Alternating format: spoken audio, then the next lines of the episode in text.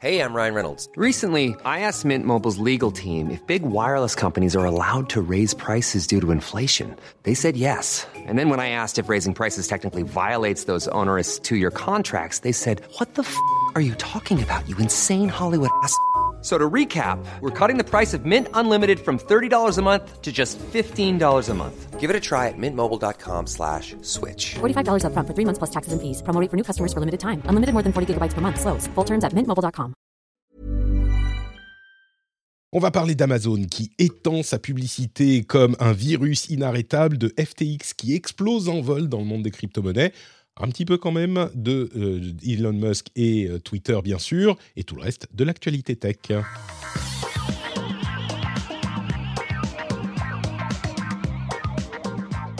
Bonjour à tous et bienvenue dans le Rendez-vous Tech, c'est l'épisode numéro 486. Nous sommes en novembre 2022, je suis Patrick Béja et je remercie très chaleureusement les nouveaux patriotes qui ont rejoint l'émission TTTH. C'est des T majuscules et H minuscules, donc voilà. Léonore, Dominique Dallaire et merci aussi aux producteurs Raph, Olivier, Maury. Et, et c'est tout, et c'est déjà beaucoup. Merci à vous tous de votre soutien. Si vous aussi vous voulez soutenir le rendez-vous tech, c'est sur patreon.com slash rdvtech. J'ai l'immense plaisir de recevoir pour cet épisode deux invités qui m'accompagnent depuis bien longtemps. Un d'ailleurs depuis le tout premier épisode du Rendez-vous Tech. Euh, bah, c'est à lui qu'on honneur aux anciens. hein. On va lui dire bonjour d'abord. Salut Jeff, comment vas-tu depuis la Silicon Valley?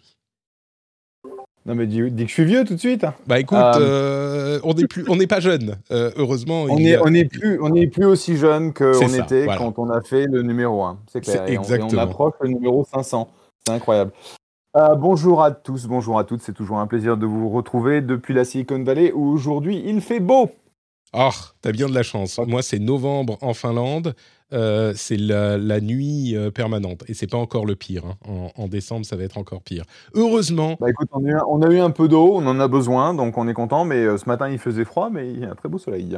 eh bien, justement, euh, en parlant de soleil, le soleil de nos émissions est là. L'éternelle jeunesse, le bonheur incarné. C'est Marion qui se joint à nous encore une fois. Comment vas-tu, Marion?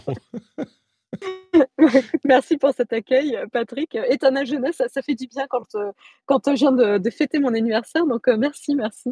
Mais toujours un plaisir de vous retrouver, du coup, dans cette émission. On a un programme qui est intéressant à couvrir aujourd'hui avec, alors comme je disais dans l'intro, on va parler un petit peu d'Elon Musk et de Twitter, mais pas beaucoup et pas tout de suite. On va s'offrir un petit peu des vacances avant de manger nos légumes.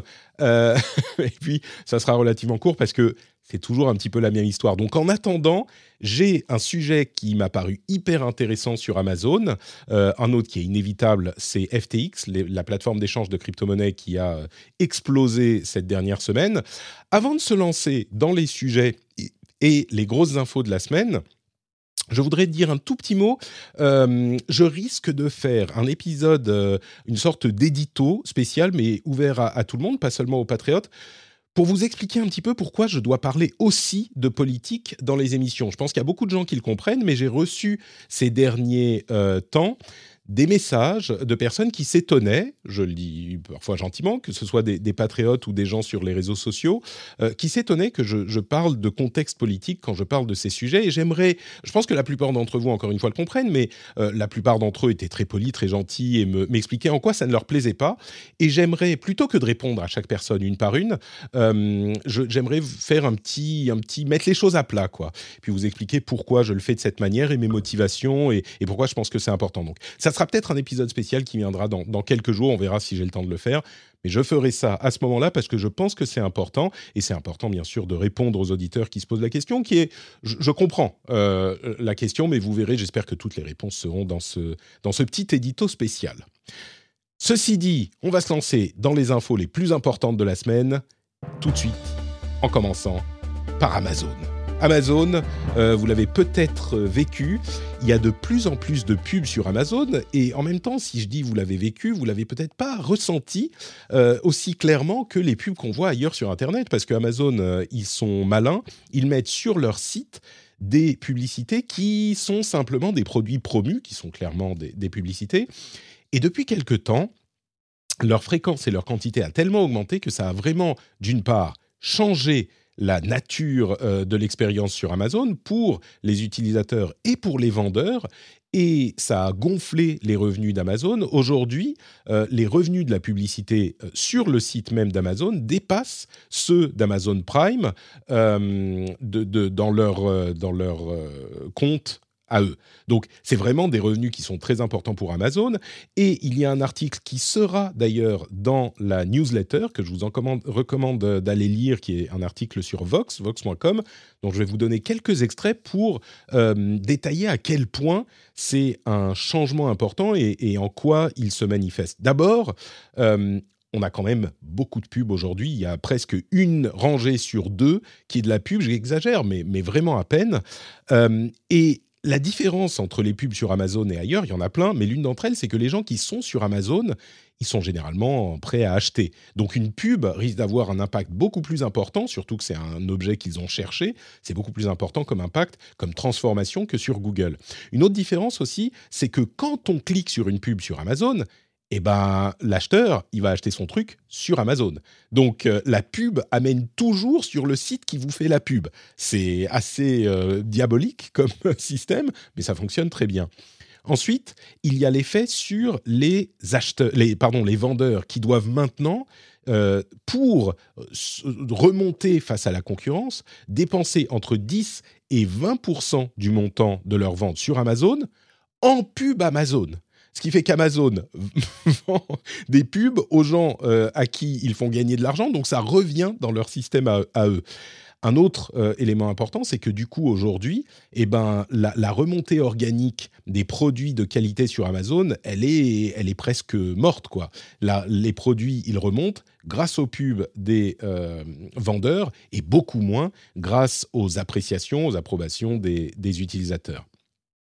Alors, on, aurait, on pourrait se dire, euh, mais attends, c'est infernal, c'est horrible, rends-toi compte, on ne peut pas choisir par nous-mêmes, on nous l'impose. Et il y a un petit euh, bémol à mettre, c'est que si on regarde le monde de, euh, la, du, retail normal, physique, eh ben c'est un petit peu comme ça aussi. Ça peut être que, enfin, tout le monde en a plus ou moins entendu parler, mais le placement dans les rayonnages, les têtes de gondole, etc. Bah tout ça, ça se paye. Donc finalement, c'est pas si différent de ce qu'on avait avant Internet. Ça reste euh, quand même, je pense, problématique par certains aspects, mais il n'empêche, c'est pas si différent. Et à côté de ça, il faut bien comprendre que la raison pour laquelle Amazon a autant de croissance dans ce domaine, c'est en partie là encore grâce au changement qu'a fait Apple sur les iPhones euh, pour le partage de données de, euh, de... Bonne nuit mon cœur, bonne nuit mon ange. on, enregistre euh, la veille euh, de- du jour normal et c'est le soir, donc mon fils, je ne sais pas si vous l'avez entendu, est venu dire bonne nuit et vous dit bonne nuit à vous tous aussi si vous écoutez l'émission avant de vous coucher. Euh, donc, l'une des raisons pour lesquelles cette croissance est possible, c'est que Apple a changé la gestion des données privées, a interdit les euh, données tiers partagées, donc ça a renforcé les systèmes en place. C'est-à-dire que Amazon a plein de données sur vous, mais euh, Facebook qui utilisait des données sur vous, alors ils en ont plein aussi, mais ils utilisaient aussi les données sur vous qui venaient d'ailleurs, ou ils utilisaient leurs données pour faire de la pub ailleurs, et ben ils sont euh, affaiblis par ça.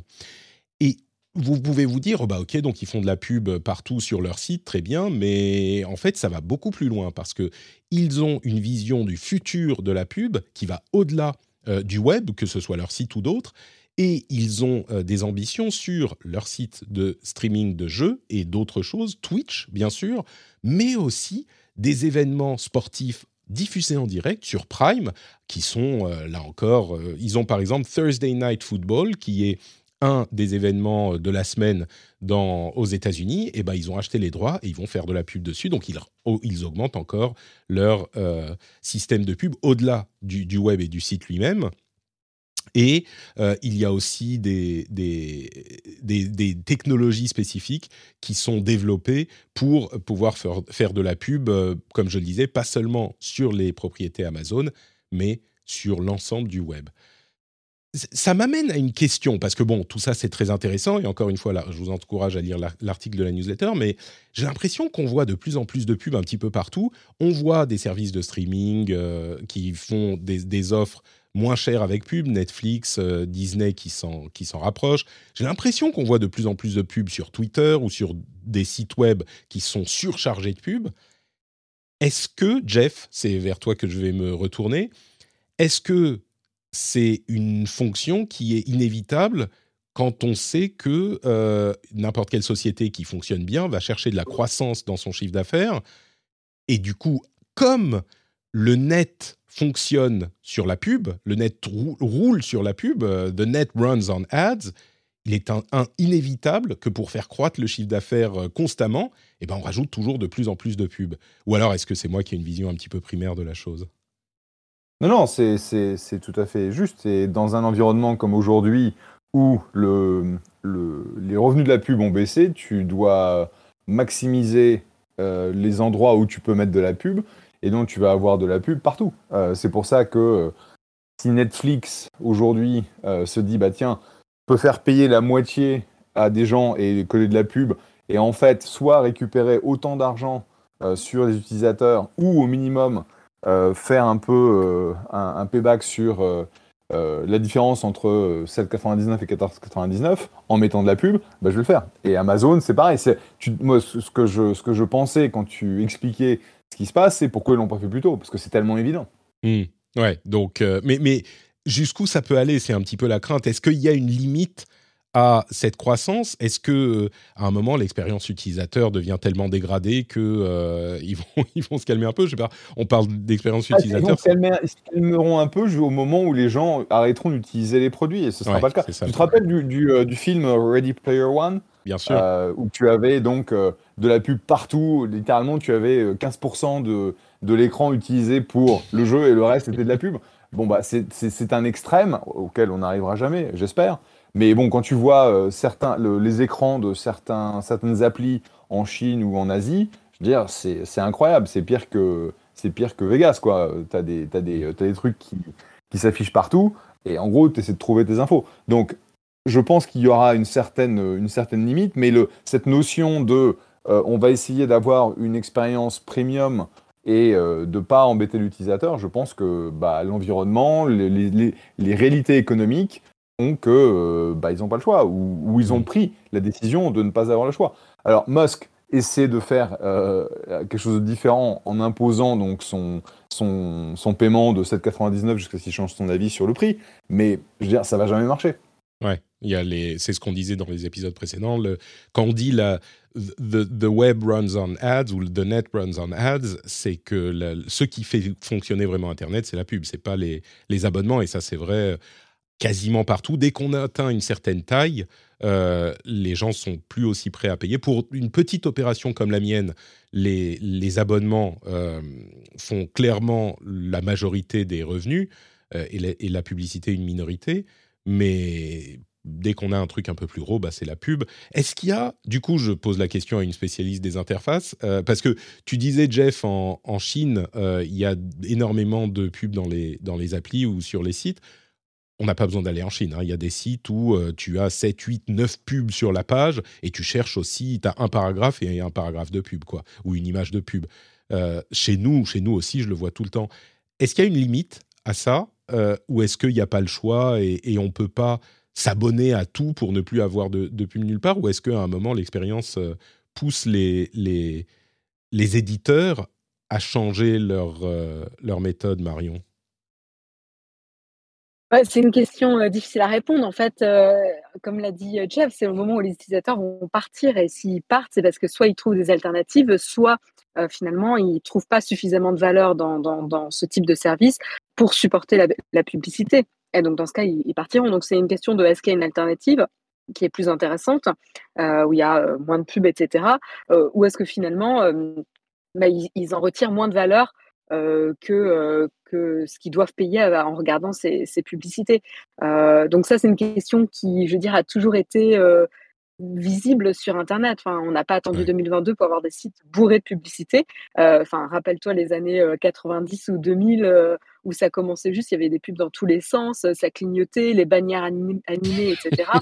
Donc voilà. Et regarde les sites d'information aujourd'hui. Ils ont soit un paywall, soit des pubs pas mal partout, parce qu'il faut qu'ils arrivent à, rémunérer les journalistes qui écrivent euh, et, les articles qui, sont euh, disponibles. Après, ils n'ont pas encore craqué justement le, le, modèle qui fait que ça pourrait fonctionner pour eux. Hein. Ils ont la presse, on le sait depuis des années, sont en galère. donc la différence là que je vois moi avec Netflix, Amazon, etc., c'est que pendant pas mal de temps, ils, ont tourné, enfin ils ont investi, c'est-à-dire qu'ils n'étaient pas rentables et, et, donc ils ont pris des risques. Enfin, je veux dire, Amazon, c'était flagrant. et, et maintenant qu'ils veulent, ils veulent amortir, ils veulent rentabiliser, etc. Maintenant qu'ils ont trouvé le market fit, c'est-à-dire des gens prêts à, prendre la, valeur qu'Amazon leur, leur, vend, et ben du coup maintenant ils stabilisent ça, ils augmentent les prix, ils voient que si finalement est-ce qu'ils augmentent les prix, est-ce que les gens partent? Bon, ben, finalement le, pourcentage de personnes qui partent vaut bien finalement pouvoir plus monétiser le, ce qui reste. Euh, et donc, du coup, ils restent comme ça. Euh, ce qui est logique, Netflix fait pareil, c'est-à-dire qu'ils sont arrivés sur le marché français avec un prix euh, qui était imbattable. Je veux dire, avant, on avait Canal+, donc essayer de comparer les prix d'abonnement Canal+, avec les prix d'abonnement Netflix. J'ai les deux, je peux vous dire qu'il y a une sacrée différence. donc, et ils sont arrivés avec des prix super, super intéressants, tout le monde allait là-dessus, et chaque année, ils augmentaient les prix, et les gens en restent. Alors après, j'ai pas fait l'étude du pourcentage de personnes qui partaient de, de Netflix, mais je pense qu'ils retombent sur leurs pieds. Euh, et, ça fonctionne. Donc, et, Canal eux, ont dû revoir leur modèle parce que si auparavant ils riaient au nez de Netflix, bah maintenant ils ont des offres qui, qui font des bundles, des groupements avec Netflix. Donc ils ont bien compris euh, que, que, voilà, ils ne pouvaient pas rester sur l'ancien modèle non plus. En plus, c'est intéressant parce que sur Amazon spécifiquement, si on revient à ce sujet-là, euh, ils, sont dans une situation où les pubs, je pense, sont parmi les moins abrasives euh, du net. Parce que parfois, quand tu as de la chance sur le web, tu vas avoir une pub qui va t'intéresser, mais c'est très rare. Sur Amazon, je ne dis pas que tous les produits sponsorisés en promo avec différents types de labels difficiles à comprendre vont forcément être des trucs qui t'intéressent, mais plus. Et puis parfois, euh, c'est même le truc que tu cherchais et sur lequel tu aurais cliqué euh, sans, même s'il n'y avait pas eu la pub pour, parce que tu es sur un site de shopping, tu fais une requête pour chercher un truc spécifique, bon bah oui, forcément, euh, ça peut, tu peux tomber sur le truc qui t'intéresse. Tu mentionnais le fait que les prix montent, effectivement, ça a fait monter, ça a fait monter un petit peu les prix moyens. Tout est dans l'article, donc encore une fois, il sera dans la newsletter. Vous allez sur notrepatrick.com pour vous abonner, il est vraiment bien. Mais, tu, as raison sur, tu, as raison sur, un truc, c'est que euh, je regardais un produit l'autre jour et, et j'avais des, je, je sais pas, une douzaine de, produits qui étaient sponsorisés et je cherchais en fait ceux qui étaient les mieux euh, appréciés par les, euh, par les utilisateurs et c'était une galère pour, euh, pour trouver ça. Quoi.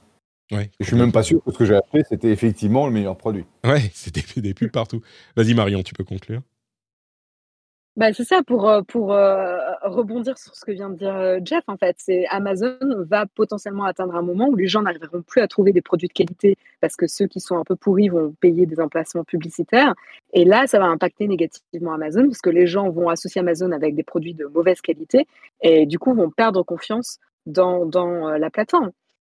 Donc ça, c'est un risque potentiel. Mais ils, sont, ils, sont, ils ont tellement réussi à ancrer l'habitude que quand tu cherches quelque chose à acheter, tu vas sur Amazon, que voilà, avant, avant de, d'atteindre le niveau de rupture, je, je, serais assez curieuse de voir euh, jusqu'où ils vont aller. Quoi.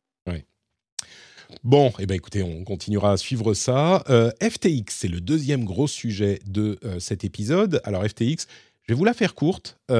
c'est une énorme plateforme d'échange de crypto-monnaies et bon, d'autres, d'autres objets crypto.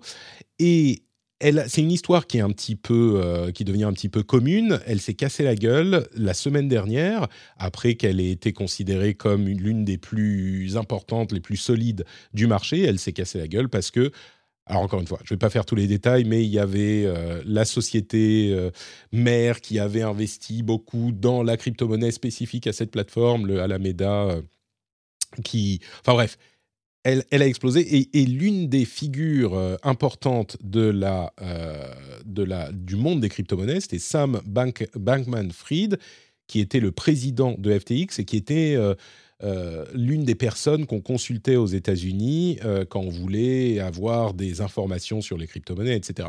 L'une des choses qui est, c'est vraiment un gros événement. Hein, avant de, lancer l'enregistrement, je crois, Jeff nous disait, c'est un petit peu le Lehman Brothers euh, des crypto-monnaies. Et on, va en reparler dans une seconde, mais l'une des choses qui est vraiment intéressante, c'est là encore une analyse que j'ai trouvée judicieuse de Bloomberg, hein, qui dit l'un des gros problèmes qu'ils ont eu chez FTX, c'est que Sequoia Capital, qui est l'un des investisseurs, euh, n'avait pas accès aux euh, informations comptables de Alameda. Ils avaient personne chez euh, au board de FTX et c'est un petit peu, mais qu'est-ce qu'ils ont fait chez Sequoia? Parce qu'ils ont investi de l'argent et ils n'avaient aucune visibilité, aucun contrôle sur la manière dont était gérée la boîte. C'est un petit peu, enfin en tout cas, ça montre à, quel point c'était pas une bonne idée de, faire les choses comme ça. Jeff, je voulais te poser la question. Euh, je voulais te poser la question. Qu'est-ce qu'on en pense de, de cet événement dans la Silicon Valley? À quel point c'est important? Bah, c'est, ce que je te disais, c'est l'équivalent de, Lehman Brothers, euh, qui, est une des plus grosses banques au monde, qui est connue, reconnue, et euh, qui, est dans laquelle des, des, centaines de millions de gens ont placé de l'argent parce qu'ils croyaient dans la, dans la marque et, euh, et dans la viabilité de, de, la boîte. Et donc FTX, c'était effectivement le deuxième plus gros euh, exchange crypto au, au monde. C'était le plus gros américain, plus gros que Coinbase. Et en gros, c'était un château de cartes. Donc, mm. euh, quand, on, quand, quand, on entend Ah, bah c'est de la faute de Sequoia, non, c'est pas de la faute de Sequoia. Sequoia, ils ont investi euh, relativement tard, alors que la boîte avait déjà euh, sur le papier un milliard de dollars. Ils ont eu accès à des. Euh, pas que je veuille les défendre, ils ont fait une méga connerie de mettre 215 millions là-dedans. Nous, on est. Enfin, tu, comme, comme je l'ai dit, depuis des années, je suis extrêmement sceptique sur les. Euh, les crypto-monnaies, donc j'ai fait quelques investissements qui, je pense, ne seront pas impactés. Euh, par contre, le problème, c'est que comme FTX était le plus gros euh, échange au exchange aux États-Unis, et comme c'était un énorme contrepartie pour beaucoup euh, de boîtes dans le domaine des cryptos, tu vas avoir euh, des centaines de boîtes dans, dans le monde de la crypto. Qui a de l'argent dans, bah, dans l'exchange de, de, FTX et malheureusement, cet argent a complètement disparu, puisque ouais. euh, ce matin, il y a eu une, une, info qui est tombée en disant, bah voilà, euh, euh, on peut trouver 900 millions de dollars euh, dans les comptes de FTX, euh, on n'est même pas sûr, et en gros, il devrait, devrait y avoir 9 milliards à cause de bah, tous les dépôts et les machins, les opérations mmh. qui étaient en cours. Et donc, tu as des tonnes de boîtes qui vont se retrouver en manque de cash euh, de façon catastrophique, parce que ils s'attendaient à recevoir, en fait, euh, parce qu'ils avaient fait une transaction avec FTX en tant que contrepartie, ils s'attendaient à recevoir de l'argent, ils vont pas le recevoir, et donc, euh, soit ils vont réussir à lever de l'argent de façon euh, bah, en catastrophe, soit ils vont, ils, vont, ils vont se planter. Et donc, tu vas avoir des dizaines, des centaines de boîtes dans le monde de la crypto qui vont, qui vont se planter à cause de ça. Est-ce que c'est. c'est une question qu'on peut se poser légitimement. Est-ce que là c'est bon, ça y est, c'est la fin, la confiance a disparu et le système est ébranlé et du coup l'industrie des crypto-monnaies va clairement encore plus que décliner Ou est-ce que les gros acteurs qui restent comme euh, Binance et, d'autres, euh, eux, sont sains et sont bien gérés et, vont continuer à, comment dire, braver l'hiver crypto pour essayer euh, attendre le, le, printemps qui arrivera peut-être un jour Qu'est-ce que tu... Alors, il y a, y a, plein de questions dans ta question. Donc, euh, est-ce que, est que les crypto-monnaies vont, vont crever à cause de ça? Non.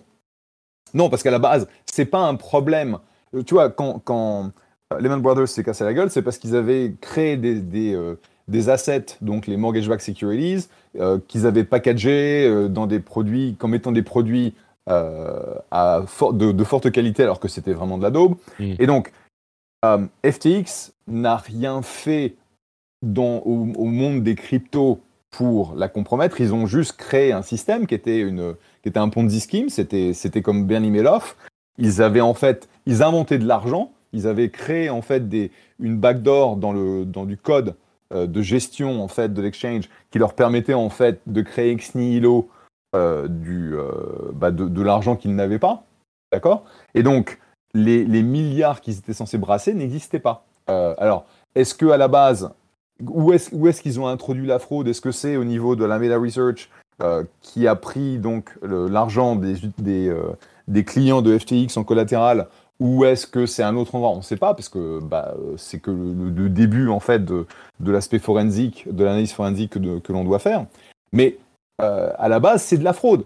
c'est des, c'est des guignafiers qui ont profité Mm. de leur position et euh, c'était une douzaine ou une vingtaine de, de gus euh, qui se sont mis d'accord pour créer un système qui était complètement frauduleux. Et, et en gros, euh, ils ont réussi à le faire parce qu'ils étaient des très bons codeurs et ils ont réussi à, à, à flouer tout le monde. Donc, le- ce n'est pas, c'est pas un, euh, C'est pas, un la faute problème inhérent aux crypto-monnaies. C'est vraiment un problème de FTX qui a fait que quelque chose d'illégal. Exactement. Mm. Alors, derrière, quelle va être la répercussion?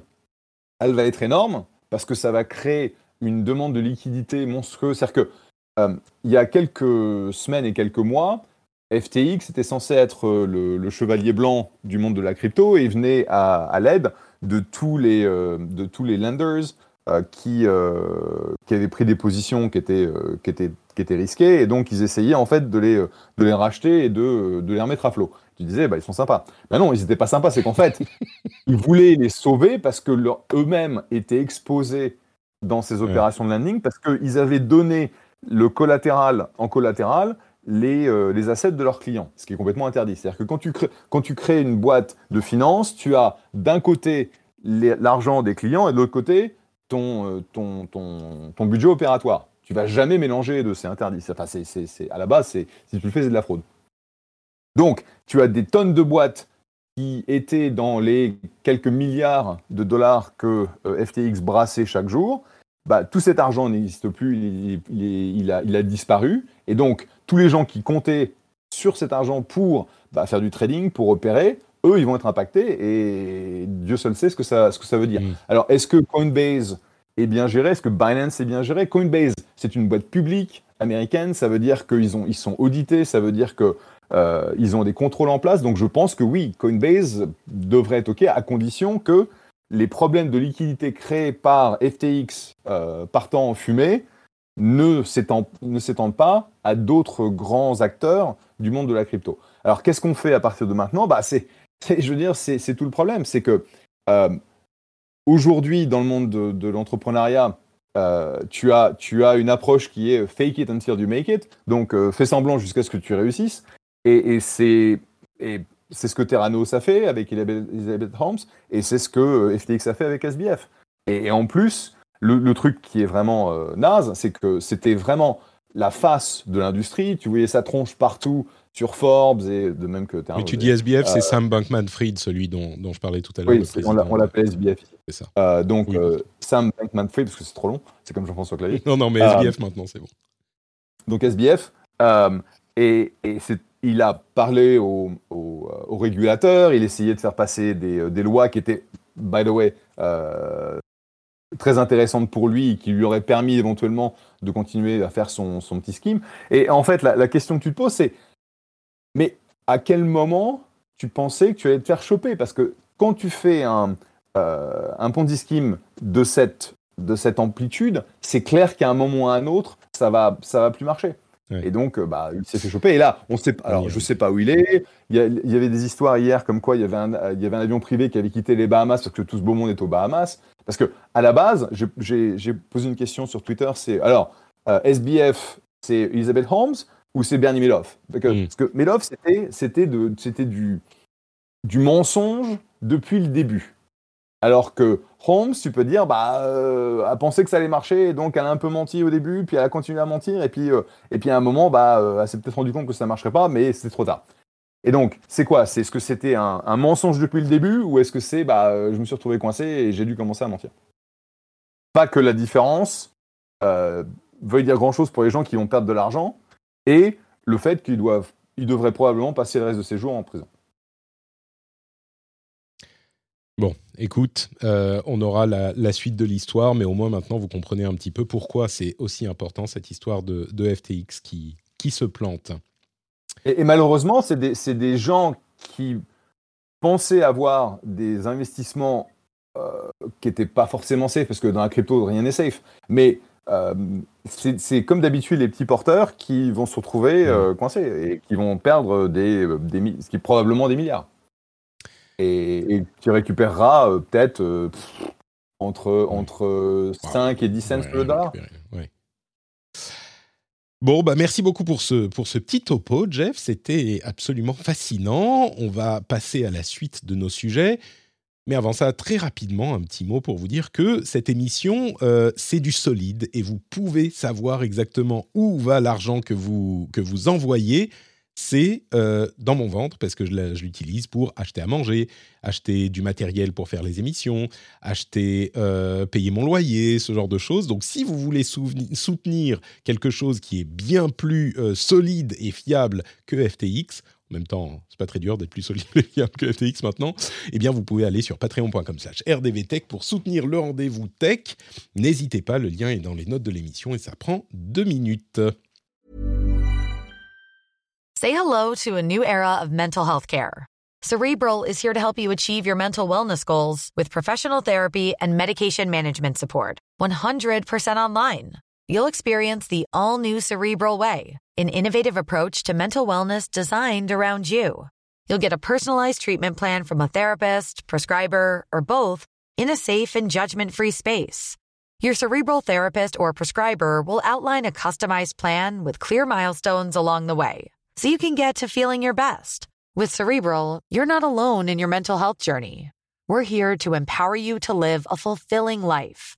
So take that first step towards a brighter future and sign up today at cerebral.com slash podcast and use code ACAST to get 15% off your first month. Offer only valid on monthly plans. Other exclusions may apply. Offer ends July 31st, 2024. See site for details. Botox Cosmetic, out of botulinum toxin A, FDA approved for over 20 years. So, talk to your specialist to see if Botox Cosmetic is right for you. For full prescribing information, including boxed warning, visit BotoxCosmetic.com or call 877-351-0300. Remember to ask for Botox Cosmetic by name. To see for yourself and learn more, visit BotoxCosmetic.com. That's BotoxCosmetic.com.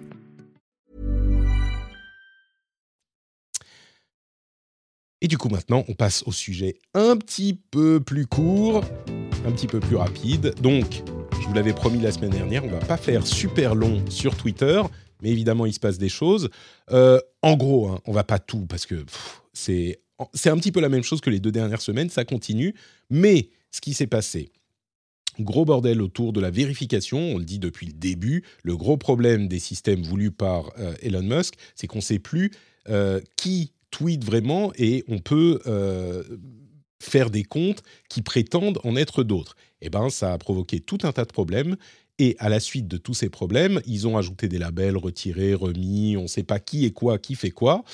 Eh bien, il y a toute une série de euh, d'execs de Twitter qui ont démissionné, au moins quatre, très importants à ma connaissance, dont le Head of Trust and Safety, Yoel Roth, qui a démissionné il y a quatre jours, et c'était lui qui était un petit peu le défenseur de Musk sur les réseaux sociaux, l'un des seuls euh, qui était encore dans la boîte d'avant, et qui expliquait les stratégies de Musk au monde par son compte Twitter. Et ben, il est parti. C'était vraiment une surprise. À côté de ça, il y a eu donc plusieurs marques qui ont euh, eu d'énormes problèmes, dont un laboratoire pharmaceutique euh, qui a été euh, impersonated, dont un, faux compte Twitter se faisant passer pour eux a dit maintenant l'insuline est gratuite. Le labo a perdu en bourse 20 milliards de valeur, je crois, en, en quelques, heures, un jour ou deux.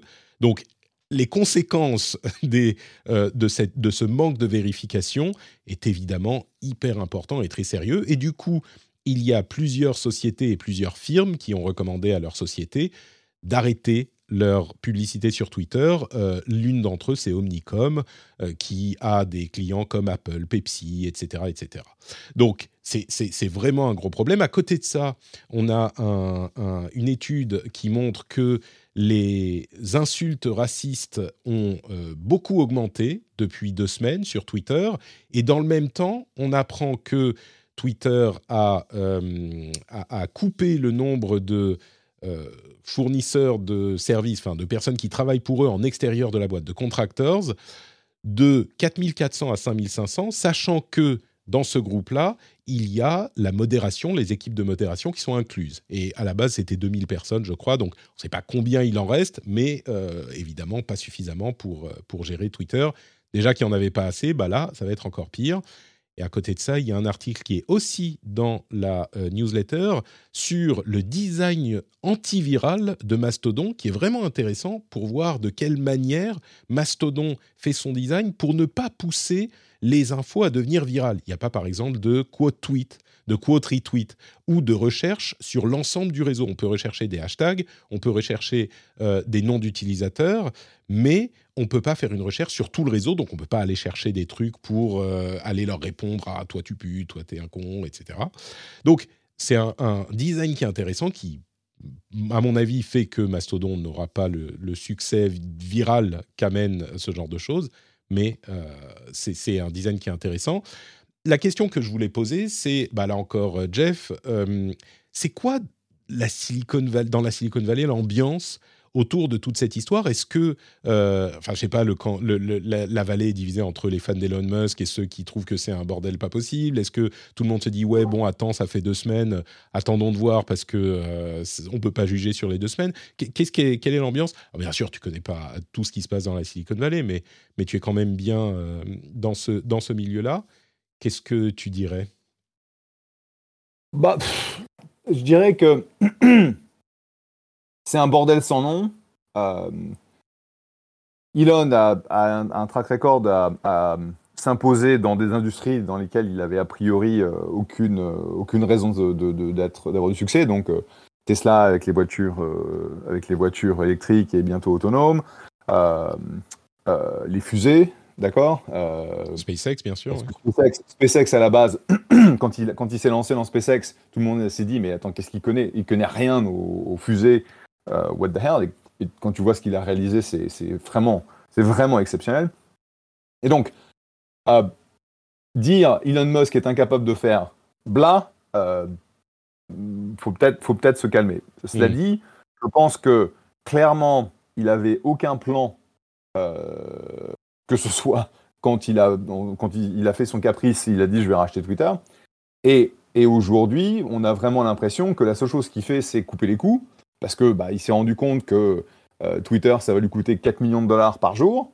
Donc quand tu calcules, euh, ça fait à peu près 1,3 milliard, 1,4 milliard euh, de cash euh, qu'il va, qu'il va devoir fournir, parce que c'est maintenant, il, il, a, il est le propriétaire de Twitter, il fait ce qu'il veut avec. Et clairement, comme tu le disais, couper la modération, ça veut dire que ça va être, ça va être infernal. Bon, quand tu as un réseau relativement fermé, que tu suis des gens, etc., ça va encore, mais le, la, la, la, la mésinformation va, va exploser de façon monstrueuse. Et je ne sais même pas comment il va régler le problème, parce que, bon, ça fait des années que Twitter n'était pas bien géré. Euh, je suis sûr que tu peux faire tourner Twitter avec beaucoup moins de monde, mais couper dans le, coup- taper dans le tas et couper dans le lard sans avoir de plan, je ne suis pas sûr que ça va réussir. Et en plus, Surtout il est que- CEO. Il est le CEO. euh, tous les mecs qui étaient euh, plus ou moins euh, en, charge de différents départements sont partis les uns après les autres. Et donc, je vois pas comment il s'en sort. Et il disait il y a 2-3 jours que bah, une option, c'est peut-être qu'il abandonne Twitter et qu'il le mette en banqueroute. Ce qui serait tragique, parce qu'on a besoin de Twitter. Et donc, parce que aujourd'hui, bon, j'utilise beaucoup plus Instagram et, Facebook personnellement parce que je- je- j'échange avec, avec mon cercle d'amis. Mais Twitter a, a un, un rôle réel et si jamais, parce que ça a donné une voix à des gens qui n'en avaient pas, et si Twitter disparaît un du jour au lendemain, je ne sais pas comment on le remplace. C'est un, c'est un- Donc, aspect qui est, que, que beaucoup de gens ont tendance à, euh, à, à, comment dire, à dismiss, à, à balayer d'un revers de la main. Ouais, bon, bah, si Twitter se plante, pas- enfin, il y aura peut-être un- certainement un remplaçant et peut-être même que Mastodon réussira à prendre le relais d'une certaine manière, mais, mais c'est vrai que Twitter a un rôle euh, bon et mauvais, mais le mauvais, on, on- on le perdra peut-être s'il disparaît, mais le bon aussi. Marion, est-ce que, euh, je sais pas s'il y a beaucoup de choses à ajouter sur, euh, sur tout ce, Ah, tout Pour répondre, ceci pour répondre à la question, la, la vallée, en fait, c'est plus. on a tendance à, à être des, des sceptiques et donc tout, le monde, tout le monde regarde ça et commande comme quoi c'est un bordel sans nom et euh, ah bah tiens, ça, ça a disparu, un tel s'est fait virer, etc. Donc il y a, y a un cercle euh, de supporters de, de, de, de Musk qui disent non, non, mais de toute façon, il, va, il sait ce qu'il fait, il va réussir, machin. Les échecs ça, en c'est- 4D, il a tout prévu euh, à, à les 12 000 fanboys. ouais. Mais, euh, mais c'est c'est le- c'est-à-dire que bon, il y a des gens qui ont eu une réaction négative a priori parce que Musk avait fait un takeover de Twitter, ça c'est une chose. Moi, je n'ai pas décidé de quitter Twitter, euh, mais bon, je, je regarde. Et, et, en gros, on ne fait que commenter les différents euh, faux pas ou les trucs qu'il fait en temps réel parce que tu as l'impression que il, tu vois, il a pissé, il a une idée, il, il tweet, il dit à ses équipes faites ci, et puis euh, trois heures plus tard, il pisse de nouveau et puis il a une autre idée. Quoi. Donc Mm. c'est un, un bordel sans nom et on va voir où ça va, mais c'est clairement l'augmentation de tout ce qui est racisme, malinformation, etc. C'est euh, vraiment, vraiment pas une bonne chose. et, et une mauvaise chose, même financièrement pour Twitter, puisque ça impacte la publicité. Et comme on l'a dit depuis le début, the net runs on ads. Et donc, euh, Twitter aussi. Ah, mais ça, on s'en fout. c'est plus- c'est plus- Twitter se fout maintenant de son revenu, parce que maintenant, ça, la piggy bank, c'est euh, le compte, euh, c'est la caisse d'épargne de Dylan, et c'est lui qui paye. Donc, Oui. gros, toutes les conneries qu'il fait, c'est lui qui va payer. Ouais, pour. ça se trouve, il veut, oui, ça se trouve, il s'en fout et il veut, il veut, il, il s'est dit bon bah je vais, je suis au casino, euh, j'ai, j'ai 10 milliards à perdre et puis voilà, et je vais m'amuser pendant un an quoi. Marion, Ouais, sauf qu'il a, il a quand même emprunté, il a quand même emprunté 13 milliards euh, auprès des banques. bien Ils sûr, sont en train d'essayer de liquider la dette à la vitesse de la lumière. Et puis, il a quand même pris des, des investissements de, de, de Sequoia, de, de A16Z, etc.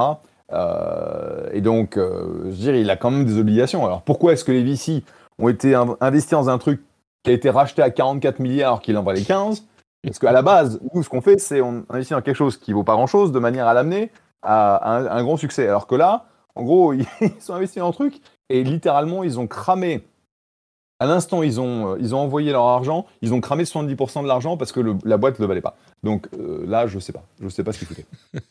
Il leur a dit je vais faire monter ça à 1 trilliard, 2 trilliards, 3 trilliards comme, euh, enfin billions, pas trilliards, billions, euh, euh, comme Apple et Amazon, tu vois, qui a d'ailleurs beaucoup perdu d'argent Amazon. Euh, ouais, Marion, un commentaire là-dessus. Je sais pas s'il y a beaucoup, euh, beaucoup de choses Ouais, je, pense qu'on en a déjà euh, beaucoup, beaucoup parlé. Euh, Moi, ça me fait un peu rire quand on compare Twitter et Mastodon. Enfin, je veux dire, c'est, enfin, il y a, y a qu'à regarder Mastodon, comme tu l'as dit, c'est pas designé, pensé pour pour être une place publique comme les Twitter. Donc, avec ses avantages et ses inconvénients, enfin, c'est pas facile à utiliser. La notion de serveur est compliquée à comprendre. Enfin, je veux dire, ça va rester un, un- un- un réseau social de niche et c'est fait pour. Euh, Donc, euh, donc je vois pas trop pourquoi on s'obstine à, à comparer les deux. C'est pas parce qu'il y a euh, des boutons euh, qui ressemblent ou un fil qui, qui a la même organisation que ça a le même but ou la même mission à remplir.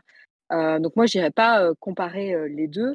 Et, et d'ailleurs, je crois que beaucoup d'utilisateurs de Twitter ont- qui, ont, qui se sont qui, qui ont essayé de migrer sur Mastodon ont, ont- ont rapidement déchanté euh, aussi parce qu'ils ne trouvaient pas justement cet écho de popularité euh, euh, et de, de- qu'il peut y avoir sur, sur Twitter. Mm. Après, euh, je, je m'interroge quand même, euh, enfin, on, on peut continuer à s'interroger sur le comportement d'Elon Musk parce que il fait tout ce qu'il faut pas faire, quoi. Euh, il se met à dos les, les annonceurs, il se met à dos les équipes, il essaie de garder Il- des gens, mais la manière dont il traite les personnes qu'il veut remercier est tellement, tellement inhumaine ou juste même pas Oui, bah, les- les que, contracteurs- Du coup, il se met à dos les, les derniers restes. Les, les contracteurs Ouais. ont appris qu'ils étaient virés euh, sur Twitter quand, et puis quand ils ont essayé de se connecter à leur compte, il a insulté un sénateur, enfin insulté, il s'est moqué du sénateur en réponse parce que le sénateur a dit mais il y a quelqu'un qui m'a euh, qui s'est fait passer pour moi sur Twitter et qui a dit des trucs, qu'est-ce que je peux faire? Euh, Musk est allé lui Ouais, dire même- ouais même- mais c'est parce que ton compte c'est déjà une parodie à la base. C'est ça. Enfin, bon, hallucinant. Et quand tu vois euh, in- ce qu'il peut avoir comme rapport avec la, la FCC, Mm. enfin, je veux dire, euh, je- il vaut mieux, euh, avec ce genre d'organisme, euh, le principe, c'est d'établir une relation de confiance. pour que justement tu sois pas sanctionné à la, à la moindre erreur, etc. Et que tu, tu, tu puisses présenter une action de bonne foi. Genre, certes, tu fais pas tout parfaitement, mais tu travailles pour améliorer et respecter les droits des utilisateurs et faire tout ce qui est dans ton pouvoir pour travailler là-dessus. Donc, c'est plus une collaboration. Là, il, se met à dos publiquement même la FCC dans son comportement. Euh, en gros, c'est un troll. Euh, il a un comportement de troll et donc il, fait, il attire tout ce qu'il peut avoir de mauvais sur Twitter. Donc évidemment, il lance, une nouvelle feature euh, à l'arrache, excusez-moi de l'expression, mais genre sans faire les contrôles, etc. Bah, comme les gens qui vont sur Twitter maintenant, ils vont pour voir le drama Elon Musk, eh ben, il va attirer le drama également avec tout ce qu'il fait. Euh, donc c'était évident que les gens les détourner euh, et, et faire de l'impersonnification de, de, de personnes, de Ouais. comptes, etc. C'était évident. C'était mais tellement visible que je ne comprends même pas pourquoi. euh, Ouais. Enfin, je, je- là, je pense qu'il comprends inarrêtable pas. de toute façon. Ouais, bah oui. C'est d'ailleurs l'une euh, des voilà.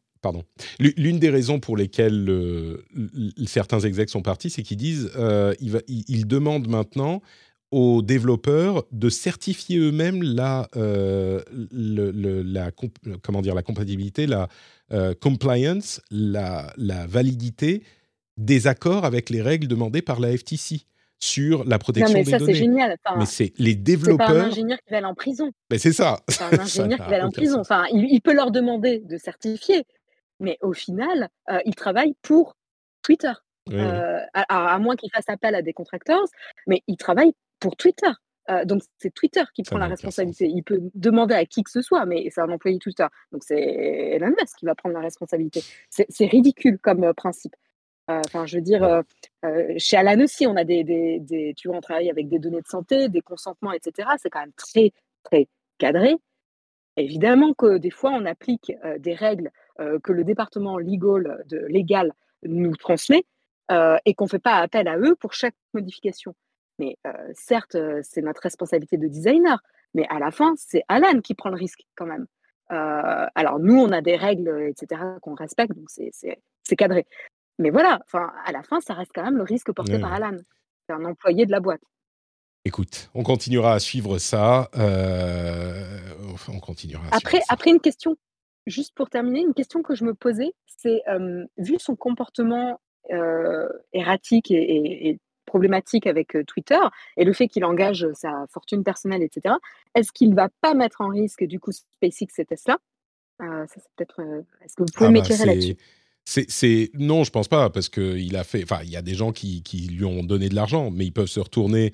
euh, j'imagine pas contre lui personnellement. Ils peuvent ensuite récupérer Twitter et puis essayer de le revendre euh, ou de le.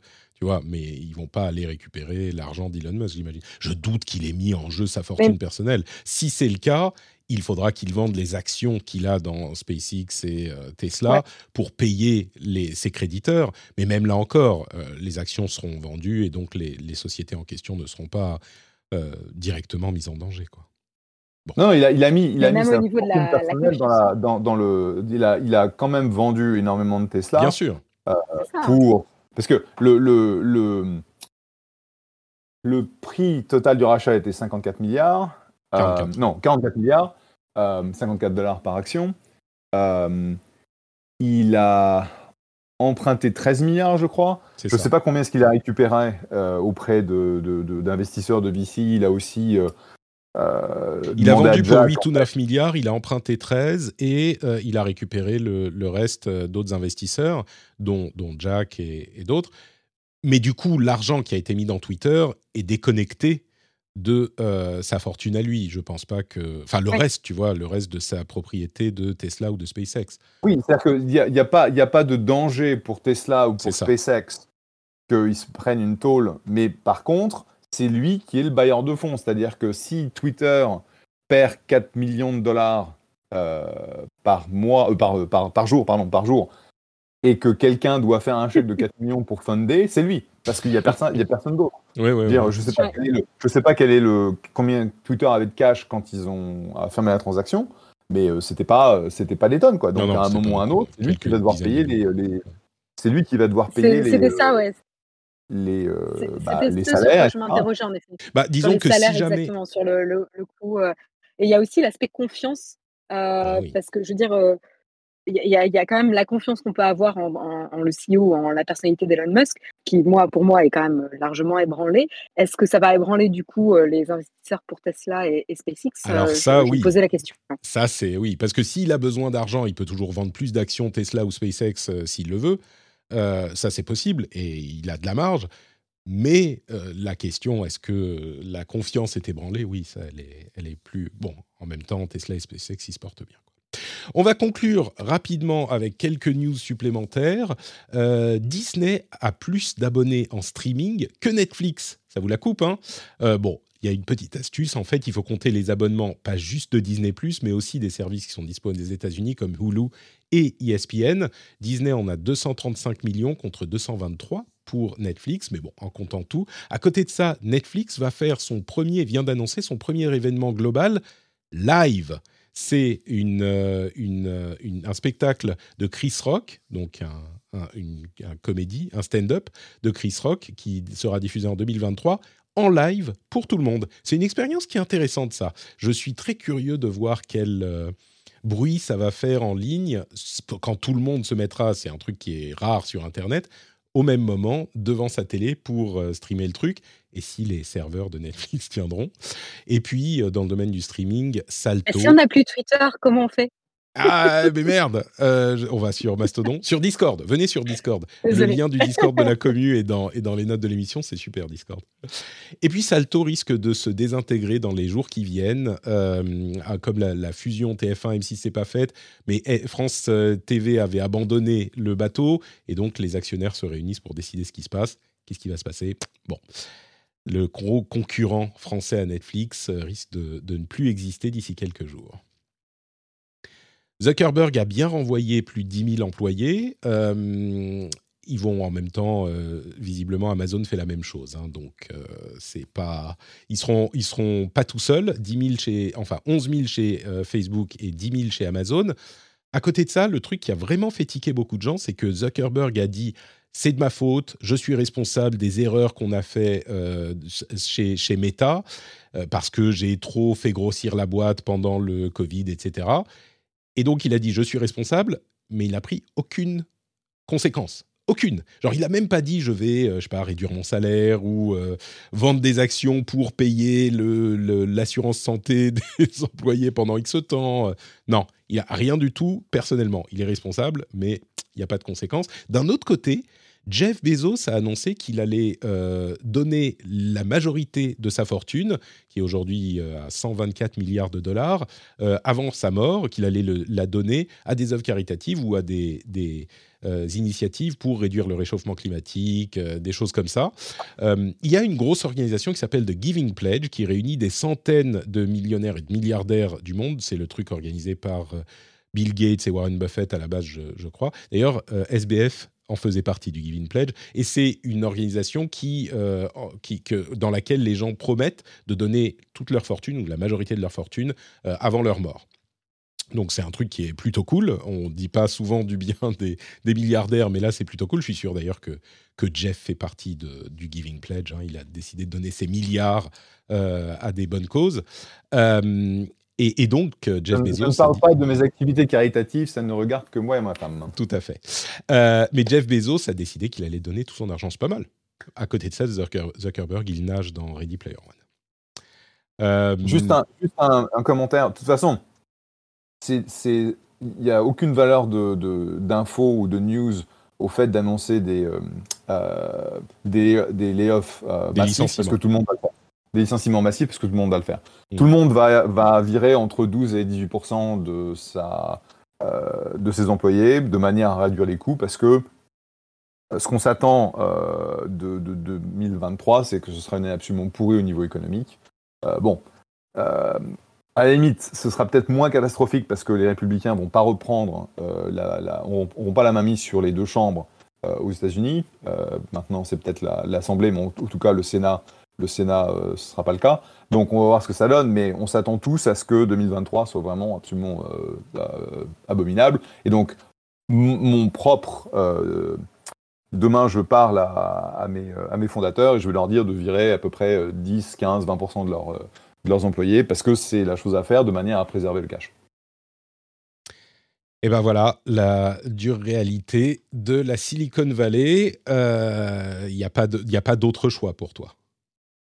Non, bah parce, que, si, soit enfin, il, faut, il faut toujours être nuancé et chaque boîte a des, des, un contexte et, euh, et, une réalité qu'il faut prendre en compte. Mais dans l'absolu, euh, si, tu regardes en fait euh, les grandes boîtes, les petites boîtes, les moyennes boîtes, tout le monde va devoir couper la, réduire la voilure, couper leurs dépenses et, la plus grosse dépense, c'est euh, les, employés. Et donc malheureusement, euh, il va falloir dire au revoir à, euh, à des gens qui ont bossé dur, parce que bah, on n'a pas le choix. Parce que si tu fais pas ça, je dirais, il vaut mieux se couper un petit doigt que de couper la main. Quoi.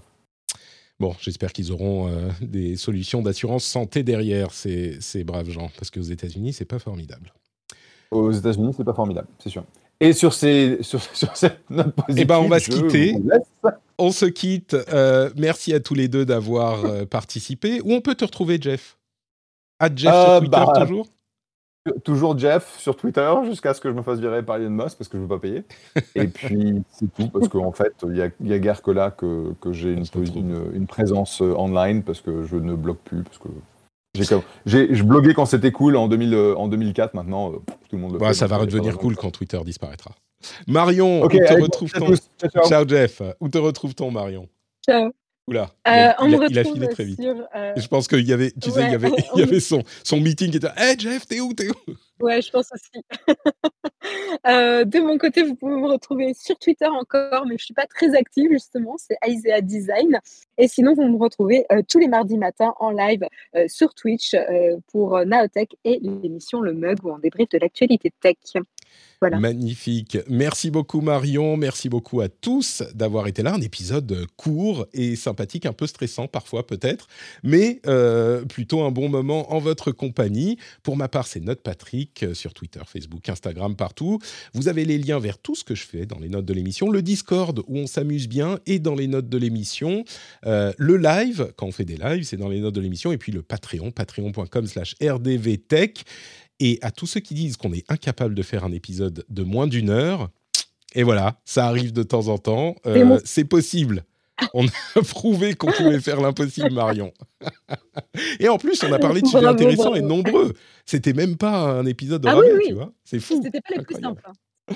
C'était pas les plus simples. C'est clair. Merci beaucoup, Marion. Merci beaucoup à tous. On se retrouve la semaine prochaine pour un nouvel épisode. Ciao, ciao.